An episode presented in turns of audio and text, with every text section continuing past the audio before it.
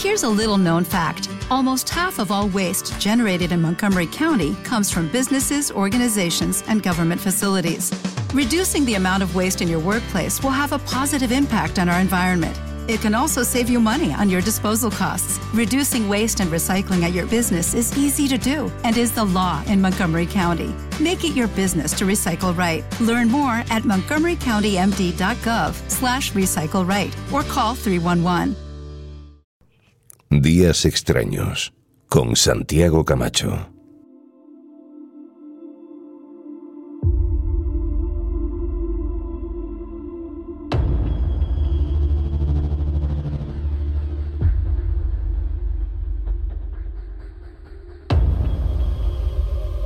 Es un error común, es un error demasiado común. Las cosas que hacemos todos los días, las cosas que hacemos cotidianamente, no les damos importancia y a veces pueden ser las más importantes del mundo. Todos los días, varias veces, abres la nevera, coges un alimento, una bebida, lo tomas a veces sin prácticamente degustarlo, de una forma mecánica, y no te preguntas quién lo ha puesto ahí. Sí, lo has puesto tú, lo has sacado de la estantería del supermercado y lo has colocado en la nevera, pero ¿quién lo puso en la estantería del supermercado? ¿Quién te asegura que lo que dice la etiqueta se ajusta a la realidad?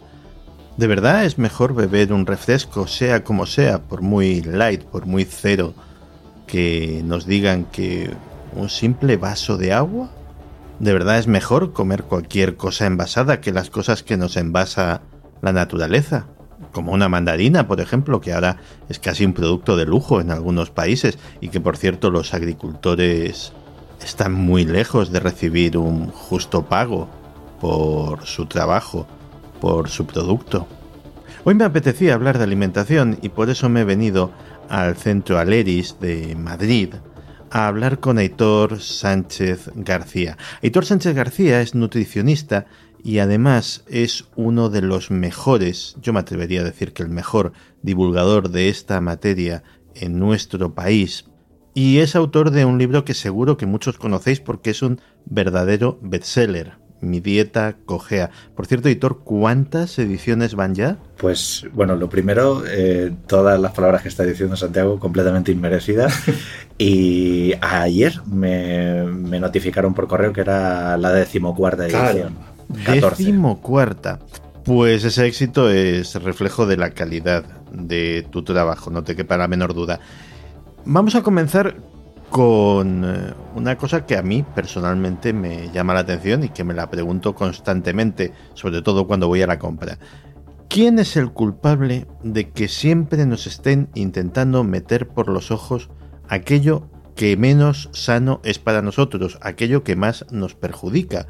Porque yo creo que salvo las campañas de plátano de Canarias, que eso sí que es bueno, luego hay verdaderas aberraciones en el campo de la alimentación que se publicitan con una fuerza extraordinaria y las otras pues se quedan un poco ahí, sin que nadie las recomiende a las pobres. Sí, o no con la misma fuerza. A, ver, dentro de este, de este engranaje hay culpables, hay responsables y es cierto que no todos los mitos alimentarios están perpetuados por, por el tejemaneje que hay por la industria alimentaria o por la administración. Es cierto que, por ejemplo, en el, en el primer libro y también parte de mi labor divulgativa se basa precisamente en eso, en señalar algunos conflictos de interés, como muchas veces se nos ha impuesto un modelo de dieta que no es el que respalda la evidencia científica. Desde ese punto de vista, si nos están recomendando cosas que no es la que la ciencia nos, debería recomendar, algo pasa. Y ahí es cuando desgraciadamente hay otros intereses privados, como puede ser pues algunas compañías, alguna industria alimentaria, eh, negocios que hay entre medios también de servicios, no solo de, productos, como puede ser pues, pues servicios de, pérdida de peso, de venta de productos, de asistencia sanitaria, de pseudoterapias.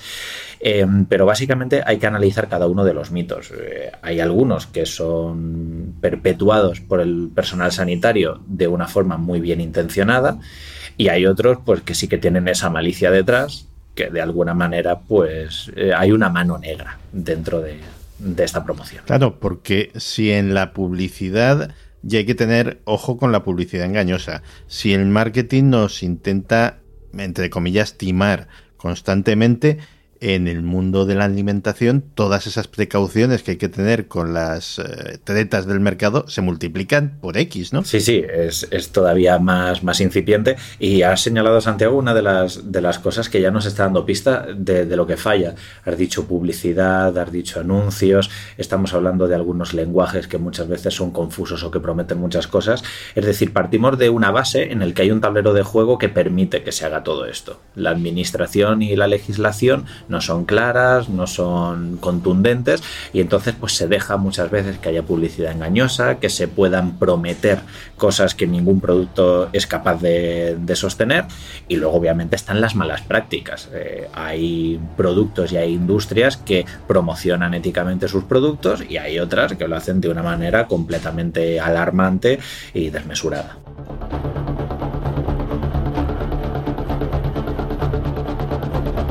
Claro, porque el otro día estaba escuchando una conferencia tuya y decías una cosa que me ha parecido, me hizo mucha gracia y además me pareció muy cierta.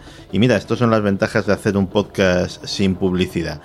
Contabas con mucha razón que una empresa puede denominar a su producto como le dé la real gana. Y si, por poner un ejemplo, tú llamas a algo Kinder bueno, pues oye, será bueno. Al menos como consumidor, esa es la idea fuerza que se te queda en la cabeza. Y, hay muchísimos ejemplos, ¿no? Sí, eh, esa, esa, conferencia repasa todas las formas o todos los puntos en el que puedes mentir.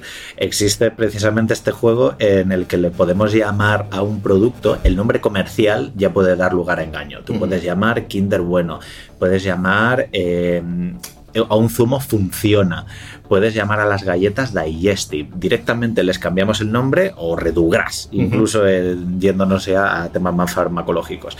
Entonces, le puedes cambiar el nombre. Eh, esto digamos que es dentro de, lo que muchas veces le llaman el arte de la publicidad, aunque verdaderamente es un engaño, porque si tú a un producto se llama redugras, eh, te está más o menos indicando ya una, promesa, pero luego hay otros, otras lagunas legales que te permiten explotarlo.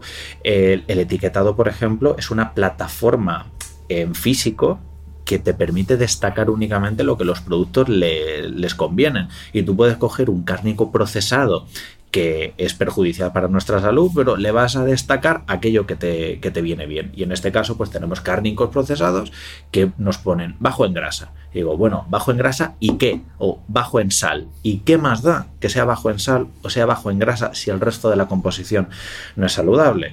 Otro ejemplo de que las declaraciones nutricionales que podemos ver como light, alto en fibra, fuente de potasio, con vitaminas y minerales, con vitaminas y minerales no dice absolutamente nada. Decir con vitaminas y minerales a un alimento es como si yo te digo, te estoy vendiendo una casa con puertas y ventanas. No dice absolutamente nada porque todos los alimentos tienen vitaminas y minerales. Lo cual me lleva a otra pregunta que te quería hacer porque hay una manía, una moda, una tendencia de que ahora todo es bajo en grasa. Y digo yo, pues a lo mejor hay cosas que no tienen por qué ser bajas en grasa, que su proporción en grasa natural es precisamente lo que tiene que ser y lo más beneficioso, ¿no? Sí, sin duda. De hecho, el, el campo de batalla de la grasa ha sido muy curioso porque en él se han batallado eh, las modas y los mitos de, los últimos 20, 30 años. Las grasas se les criminalizó en su día. ¿Por qué? Cuando estábamos centrados en las calorías y parecían que las calorías eran las culpables de que engordásemos y, vale, pues vamos a centrarnos en el contenido calórico de los alimentos. Y entonces, ¿cuál es el nutriente que aporta más grasas? Pues, en más calorías, perdón, pues las grasas. Primer nutriente que se restringió. Eh, obviamente, cuando tú le quitas grasa a los productos, hay que introducirles sabor de alguna forma y tienes que mejorar la formulación y lo puedes hacer a costa de más sal, a costa de más azúcar, a costa de otros edulcorantes, a costa de potenciadores de sabor. No tienes como resultado un, un alimento que sea necesariamente saludable. Luego ya entramos a concretar y se decía, no, que las grasas tienen que ser vegetales, las buenas son las vegetales. No tampoco son las vegetales, porque hay grasas vegetales que son horribles, como por ejemplo el, aceite de palma o los aceites de semillas refinados. entonces ya nos pusimos a concretar todavía más y se decía, no, es por clasificación bioquímica. Las grasas que son malas son las saturadas. Tampoco, no son todas las grasas saturadas malas, depende. Las de un procesado cárnico, un embutido, pues obviamente no van a, contribuir ni van a ser saludables, pero la grasa saturada que puede haber en un lácteo o que puede haber, por ejemplo, en la yema de un huevo o que te puedes encontrar en el coco es perfectamente saludable.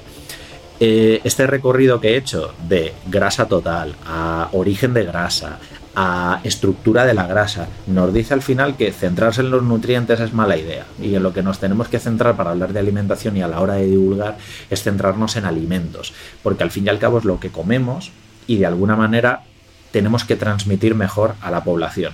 Y en este sentido, en el de las grasas, habría sido muy sencillo decirle a la población, dentro de tu fuente de grasas prioriza pues frutos secos, aceites vegetales saludables como el aceite de oliva y también algunas frutas que también están muy de moda como puede ser pues el aguacate ¿no? y en cambio reduce fuentes de grasa que no sean saludables como los aceites de semillas refinados otras que nos encontramos en los productos ultraprocesados y las que pueden estar en los procesados cárnicos. Eso habría sido un consejo mucho mejor en lugar de marear la perdiz durante 20 años.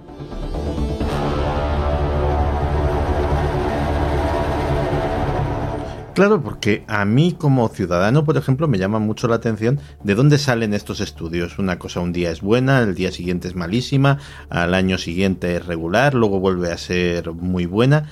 ¿Hay una mano negra que dirige todo esto? Eh, hay intereses, hay intereses. Obviamente no todas las modas están impuestas por esta mano negra pero viene un poco explicado no tanto a los estudios que se hacen, sino a la interpretación de esos estudios.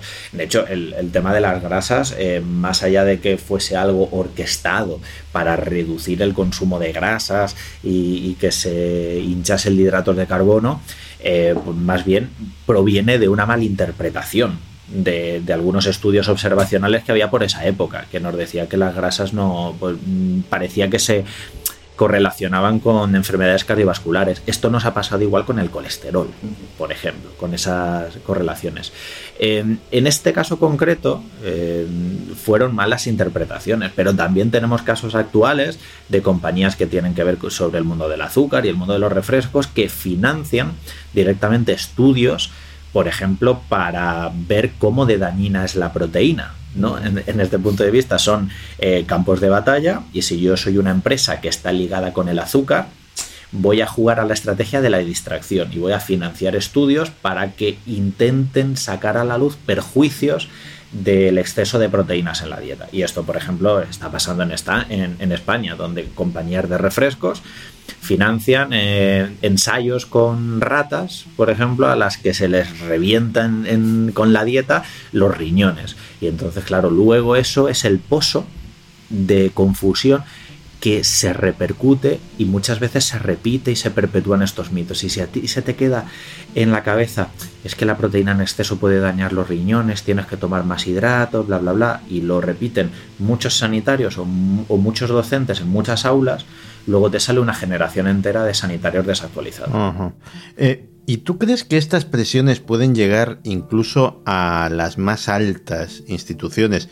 Pues me estoy acordando de la Organización Mundial de la Salud, que de repente eh, se descolgó hace algún tiempo con que las carnes procesadas eran todas malísimas y nos íbamos a morir de cáncer y estas cosas. Yo creo que cada gran institución tiene siempre alguna polémica detrás. Eh, ha pasado con la Organización Mundial de la Salud y, por ejemplo, con gripe aviar. En España hemos tenido casos muy concretos con la Ecosan y la dirección de la Ecosan, que por ejemplo eh, se ha encargado de dirigirla en, ciertas etapas gente de la industria alimentaria, de Coca-Cola Company en, en este caso hemos tenido sociedades científicas que también tienen polémicas. En España, la Asociación Española de Pediatría, que por ejemplo ha ido poniendo su, sello en, alimentos malsanos, la SETCA, eh, la Fundación Española del, Corazón. Tenemos ejemplos muy concretos y esto obviamente también salta a los ámbitos internacionales.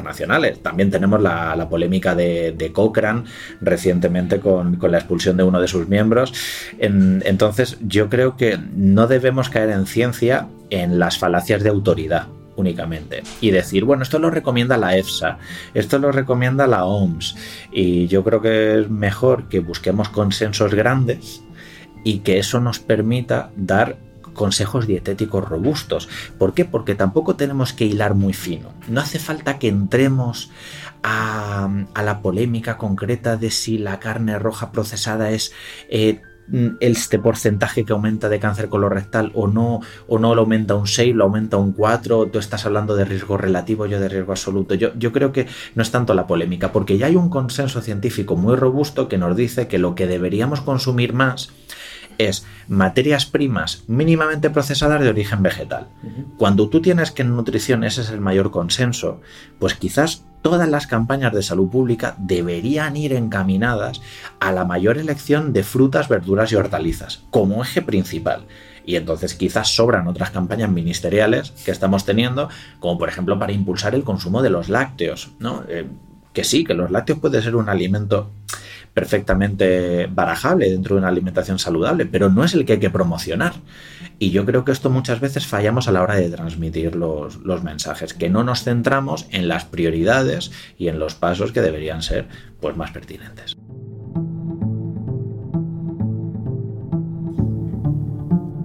Hay una cosa que te he oído decir y que es muy ilustrativa del sinsentido en que a veces se convierte nuestra alimentación. Y es que mm, desayuno, comida, cena, vale. Para comer y para cenar puedes eh, comer y cenar lo que quieras. Arroz, pimiento, potaje, un cochinillo, un besugo. Pero sin embargo hay productos específicos para el desayuno.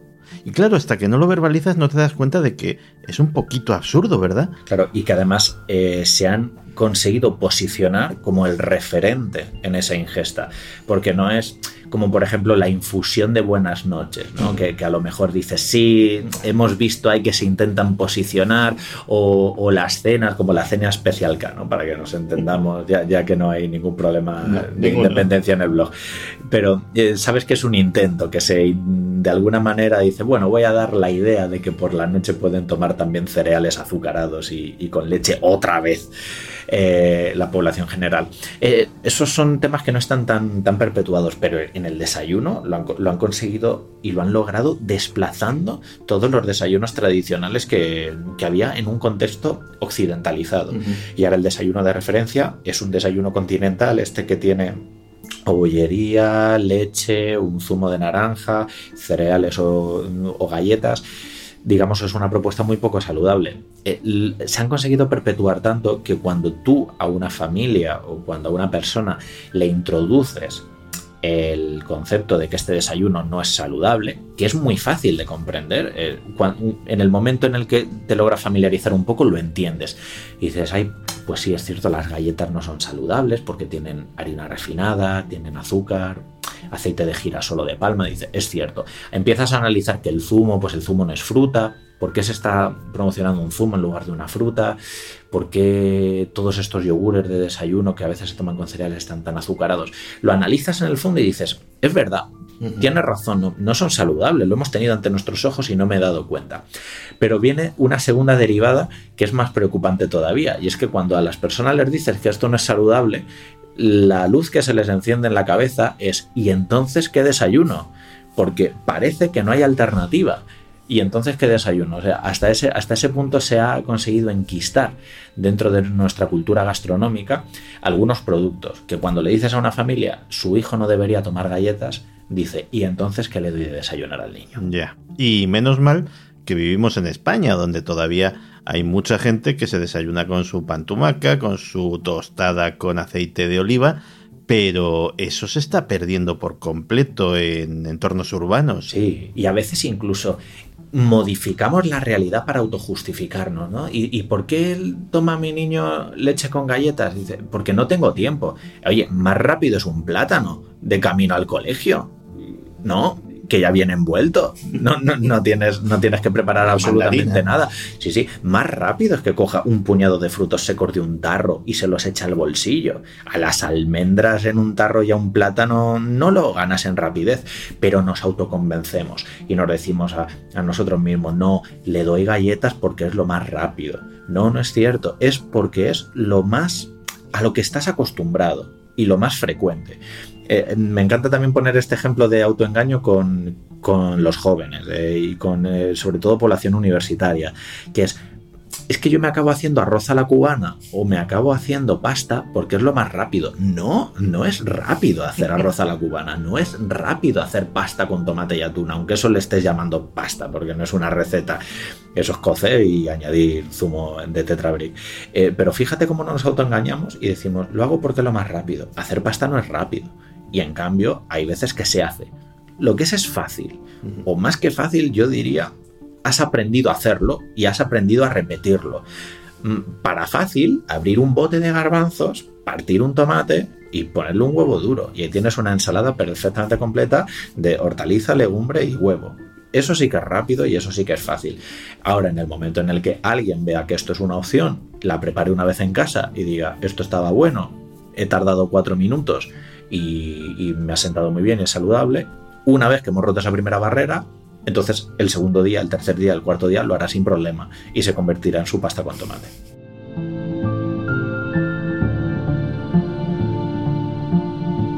Esto ya es una curiosidad personal y ya que eres nutricionista te digo cosas que se dicen por ahí. Esto que se dice de comer cinco veces al día para adelgazar, de estar todo el día comiendo, a mí me parece un poco contraintuitivo. No sé tú lo que me dices. Sí, es una pauta eh, eh, sobre la que se ha hecho demasiado hincapié. Bueno, lo primero es que no está justificada, no hay que comer cinco veces al día.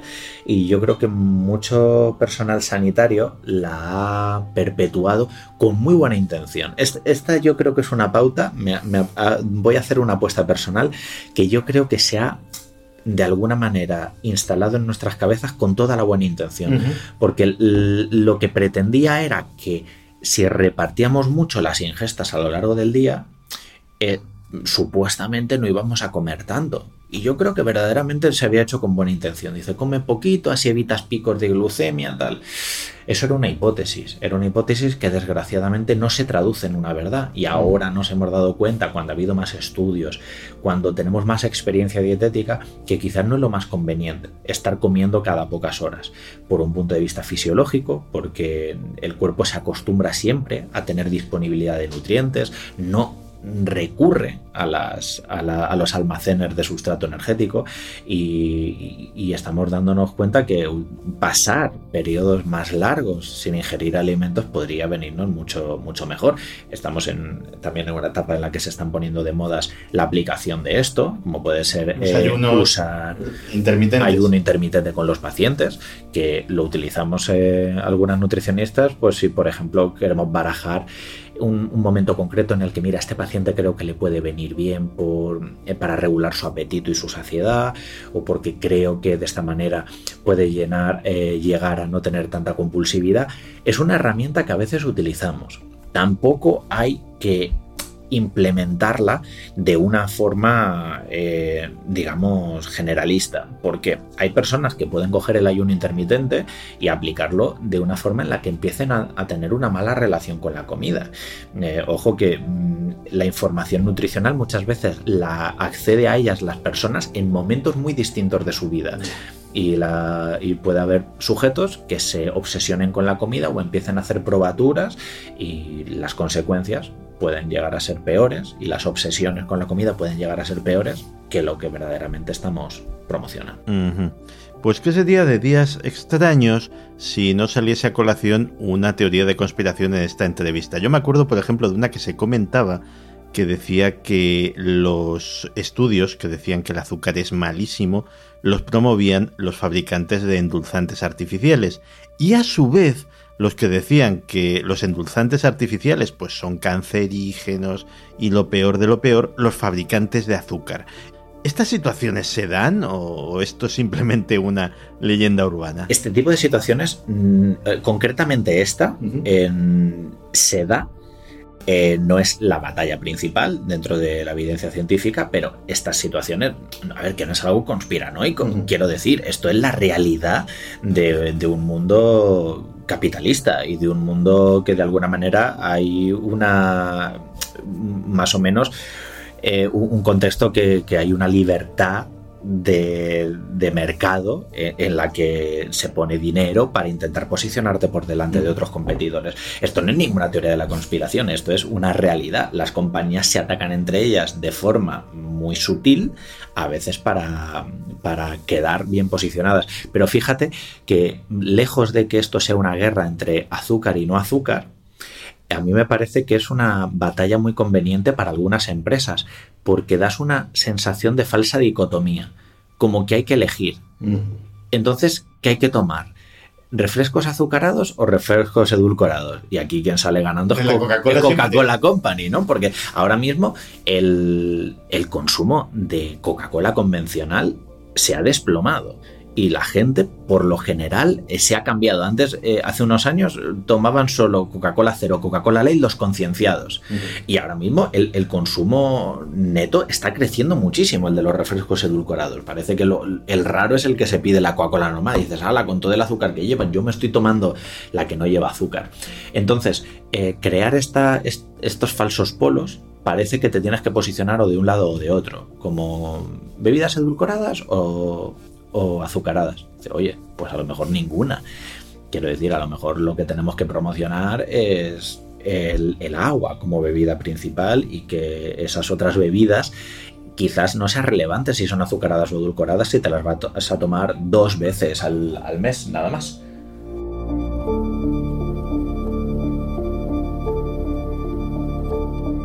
Como consejo genérico, ¿qué es a tu criterio lo peor de lo peor que hacemos cuando metemos la monedita y sacamos un carrito de la compra y lo metemos en el hipermercado? El, hecho de no preocuparnos mm, por, lo que vamos a meter en él. Es decir, eh, hay, elecciones más dañinas que otras.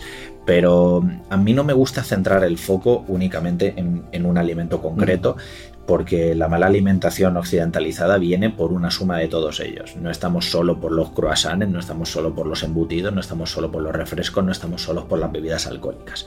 Es por un conjunto de ellos. Ahora, si me tuvieras que hacer elegir, si pudieras eliminar un pasillo dentro del supermercado, ¿cuál sería? O, no, a mí no me gusta eliminar, no, no soy de medidas prohibitivas, pero ¿cómo mejorarías más la salud de la gente si eliminases un pasillo, probablemente sería el de los refrescos.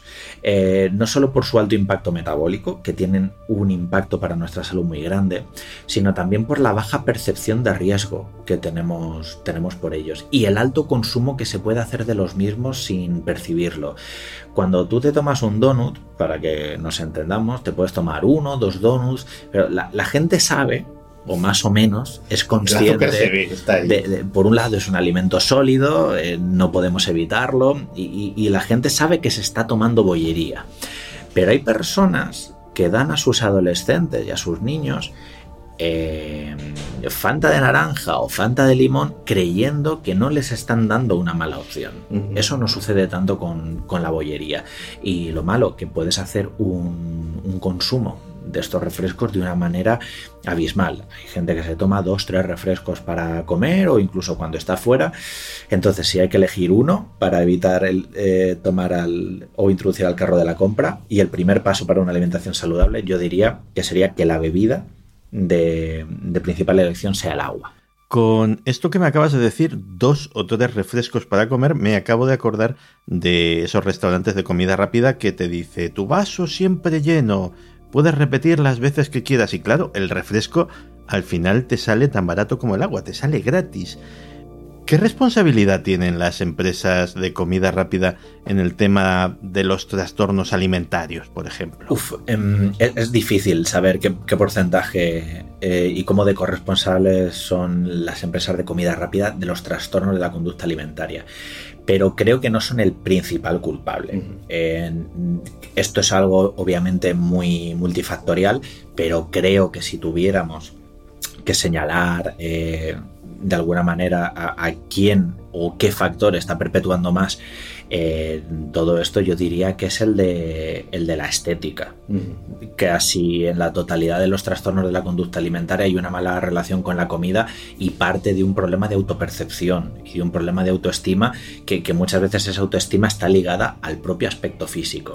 Entonces, eh, más allá de, de tildar como responsable a la comida rápida, que yo creo que es simplemente otro factor más del entorno que no facilita los trastornos de la conducta alimentaria, eh, podríamos hablar de que, es un, son grandes culpables de la perpetuación de la mala alimentación de la población. Pero si hablamos de un trastorno de la conducta alimentaria, yo creo que ahí tendríamos que mirar mucho más como culpable o como responsable a la industria estética. Creo que el modelo de belleza y el modelo estético que hemos estado promoviendo desde, desde muchas décadas no ha sido acorde al de salud.